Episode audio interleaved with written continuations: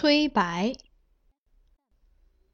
十二岁时，我被调入翰林书画院供职，品阶无变化，只是主要工作改为伺候画院待诏们作画和听候画院勾当官差遣。但书艺局的内侍们都很同情我，说这其实是一次降职。画院原是低书院一等的。我也知道，书画院的人本来地位就不高，虽然其中四品、五品的官员也能如普通文官们一般扶妃扶子，却不得配鱼。在世人眼中，书画院的待诏们都属于以义尽者，所给予的尊重也有限；而画院中人相较书院的，又要逊一筹。朱代诏每次立班，均以书院为首，画院排于其后，只比秦院、齐、豫、百工稍好一些。正经的代诏都这样。其中的内侍自然也就随之被众人眼色分出了新的等级。同样是内侍黄门，但秦院的不如画院的，画院的也就不如书院的。当时的翰林书画局总勾当官是入内副都知任守忠。张承照遂向我建议：“你去求求张先生，请他跟皇后说说。”让皇后命令任都知将你留在书院吧。我不置可否，他又朝我眨眨眼睛，笑道：“去说，没事儿。张先生是皇后跟前的红人，但凡有他一句话，你就不必去画院了。”我朝他摇头，否决了这个提议。我并不怀疑张先生深受皇后赏识与信任的事实，但也清楚的知道。善用皇后对他的重视，提出分外要求，不是他的作风。上次出言救我，只是极偶然的情况，我不想令他再次破例。我从来不敢奢望，亦不欲看到有人会因我的缘故而向别人恳求什么。画院画师分画学正、代诏、义学、齐侯、供奉等五等。未获品阶者为画学生，所作的画供宫廷御用，或奉旨前往寺院、道观等特定处作画。这是个更清静的地方。每旬日要取密格藏画，供画师们品鉴临摹。这一天会略有些累，但平日事务不多，大多时候我只需侍立在侧。听画院官员讲学，或看画师们作画。在众画师中，我尤其爱观画学生崔白作画。他是豪良人，彼时二十余岁，领姿秀拔，性情洒脱疏逸，行事狂放不羁，常独来独往，引画院官员侧目。但他的画中有一缕寻常院体画中少见的灵气。却是我极为欣赏的。深秋某日，画院庭中落木萧萧，他独自一人就着树上两只寒鸦写生。我立于他身后悄然看，他搁笔小憩间，无意回首发现了我，便笑了笑，问：“钟贵人一爱丹青？”我退后一步，欠身道：“怀吉唐突。”搅了崔公子雅兴，那倒没有。崔白笑吟吟地说：“我只是好奇，为何钟贵人不去看画院诸位待诏作画，却每每如此关注拙作？”我想想说：“记得怀吉初入画院那天，见众画学生都在随画学正临摹黄居彩的花鸟图，唯独公子例外，只侧手看窗外。”画的是庭中枝上飞禽。崔白随手一审，皇室花鸟，工致富丽，我这辈子是学不好的了，索性自己信笔涂鸦。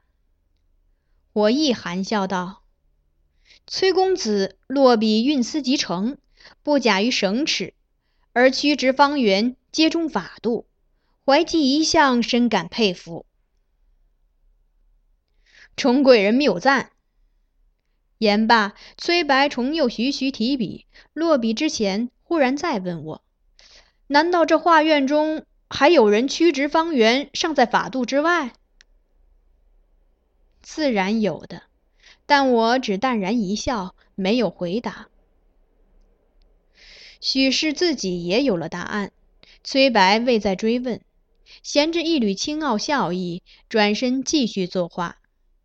前额有几缕永远梳不妥帖的发丝依旧垂下，随着他的运笔动作，不时漂浮于脸侧，而他目光始终专注地落于画上，毫不理会。由此，我们逐渐变得熟人。不时相聚，聊些书画话题。他看出我对丹青的兴趣，主动提出教我，我自是十分乐意。在我们都有闲时，便跟他学习画艺。一日，他教我以墨骨法画春林山浙。画院画学正途经我们所处画室，见挥毫作画的居然是我，大感讶异，遂入内探看。我当即收笔，如常向他施礼。他未应答，直直走至我身旁，凝神细看我所作的画。自祖宗以来，国朝翰林图画院一直独尊黄泉、黄居彩父子所创的皇室院体画风。画花虫翎毛，先以炭笔起稿，再以极细墨线勾勒出轮廓，继而反复填彩。画面工致富丽，旨趣浓艳。而此刻，化学正见我的画色色清雅，其中山浙未完全用墨线勾勒，片羽细部多以不同深浅的墨与赭点染而成，大异于被视为画院标准的皇室院体画。立时脸一沉，朝崔白冷道：“是你教他这样画的？”崔白颔首，悠悠道。画禽鸟未必总要勾勒堆彩，偶尔会以墨骨淡墨点染，也颇有野趣。化学正忽然拍案，扬高了声音：“你这是误人子弟！”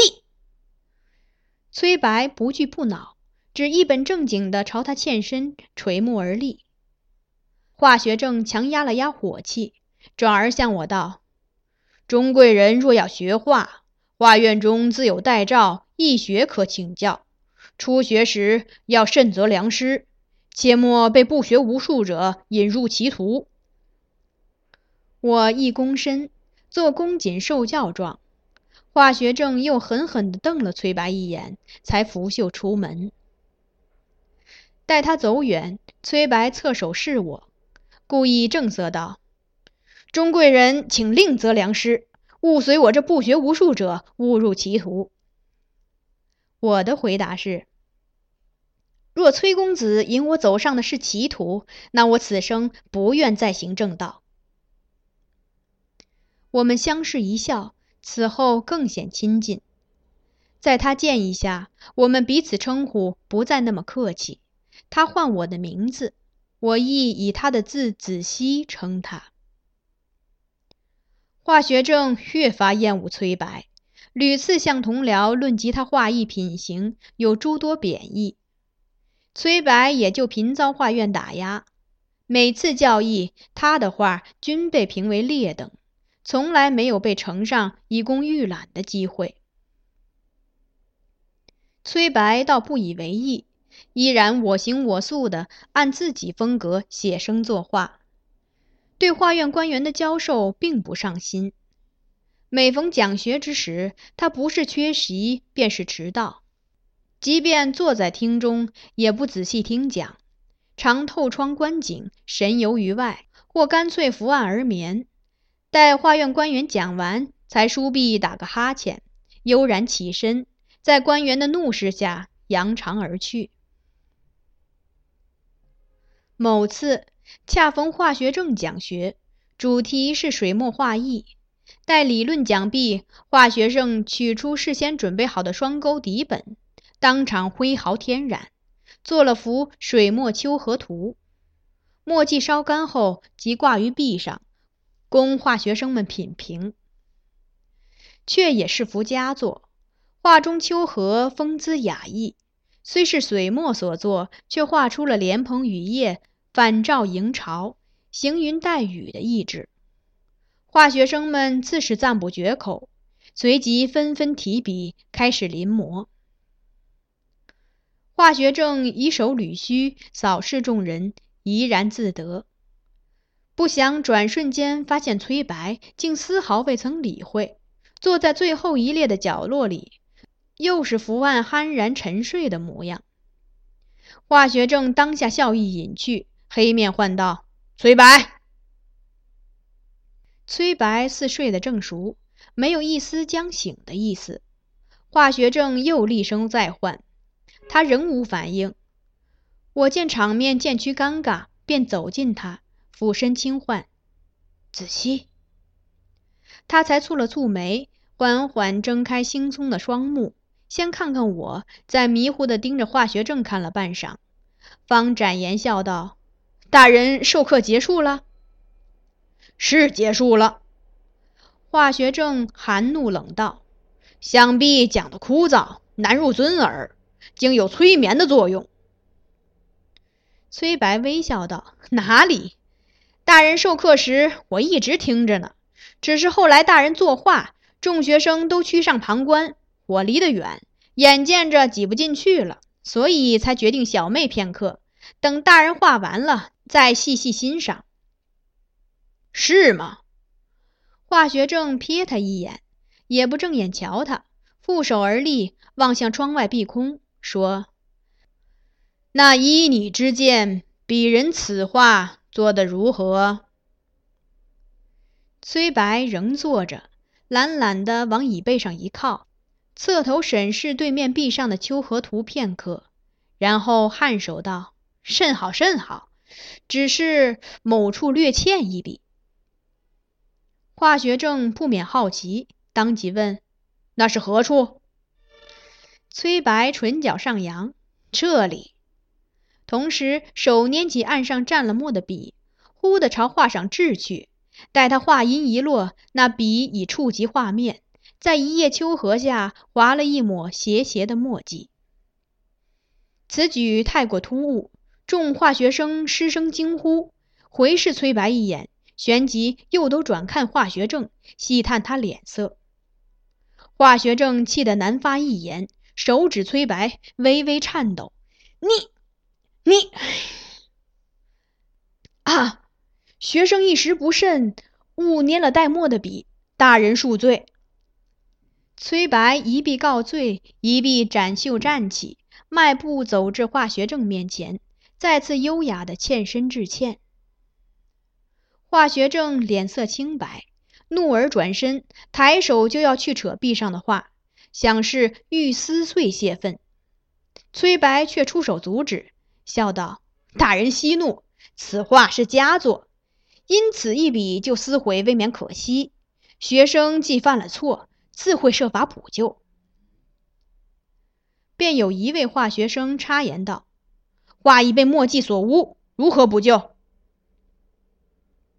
崔白将画挂稳，又细看一番，道：“既然画沾染污迹，大人已不想要，大概也不会介意我再加几笔吧？”也不待化学证许可，便从容选取他案上的笔，蘸了蘸砚上水墨，左手负于身后，右手运笔，自那抹墨迹时，或点叶着浮。或转侧偏托，见已调墨，少顷，一只正趋向低首梳理羽毛的白鹅，便栩栩如生地出现在荷叶下。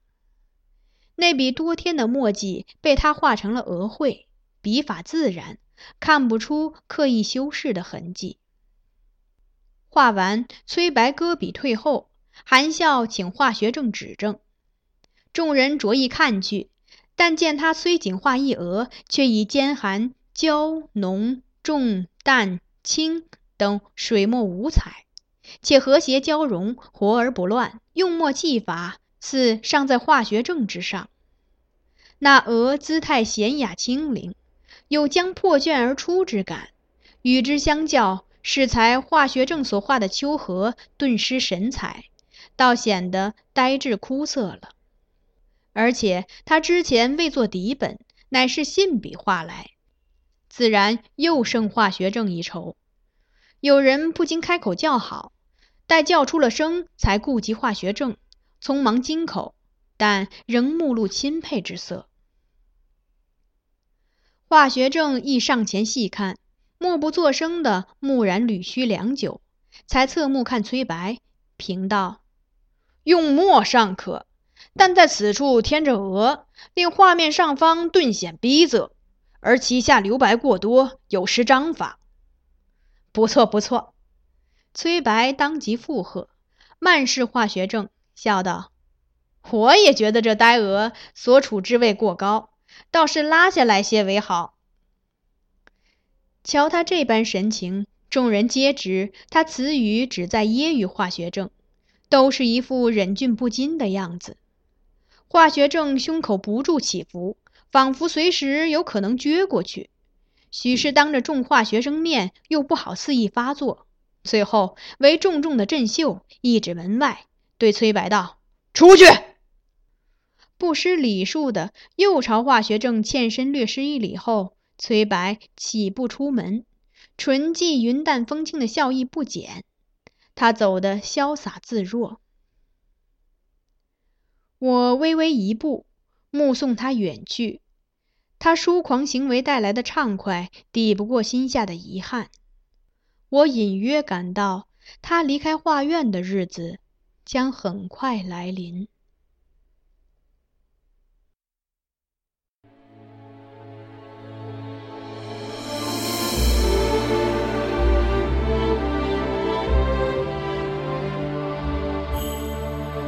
您刚才收听到的是菊止播讲的有声小说《孤城闭》，欢迎继续收听。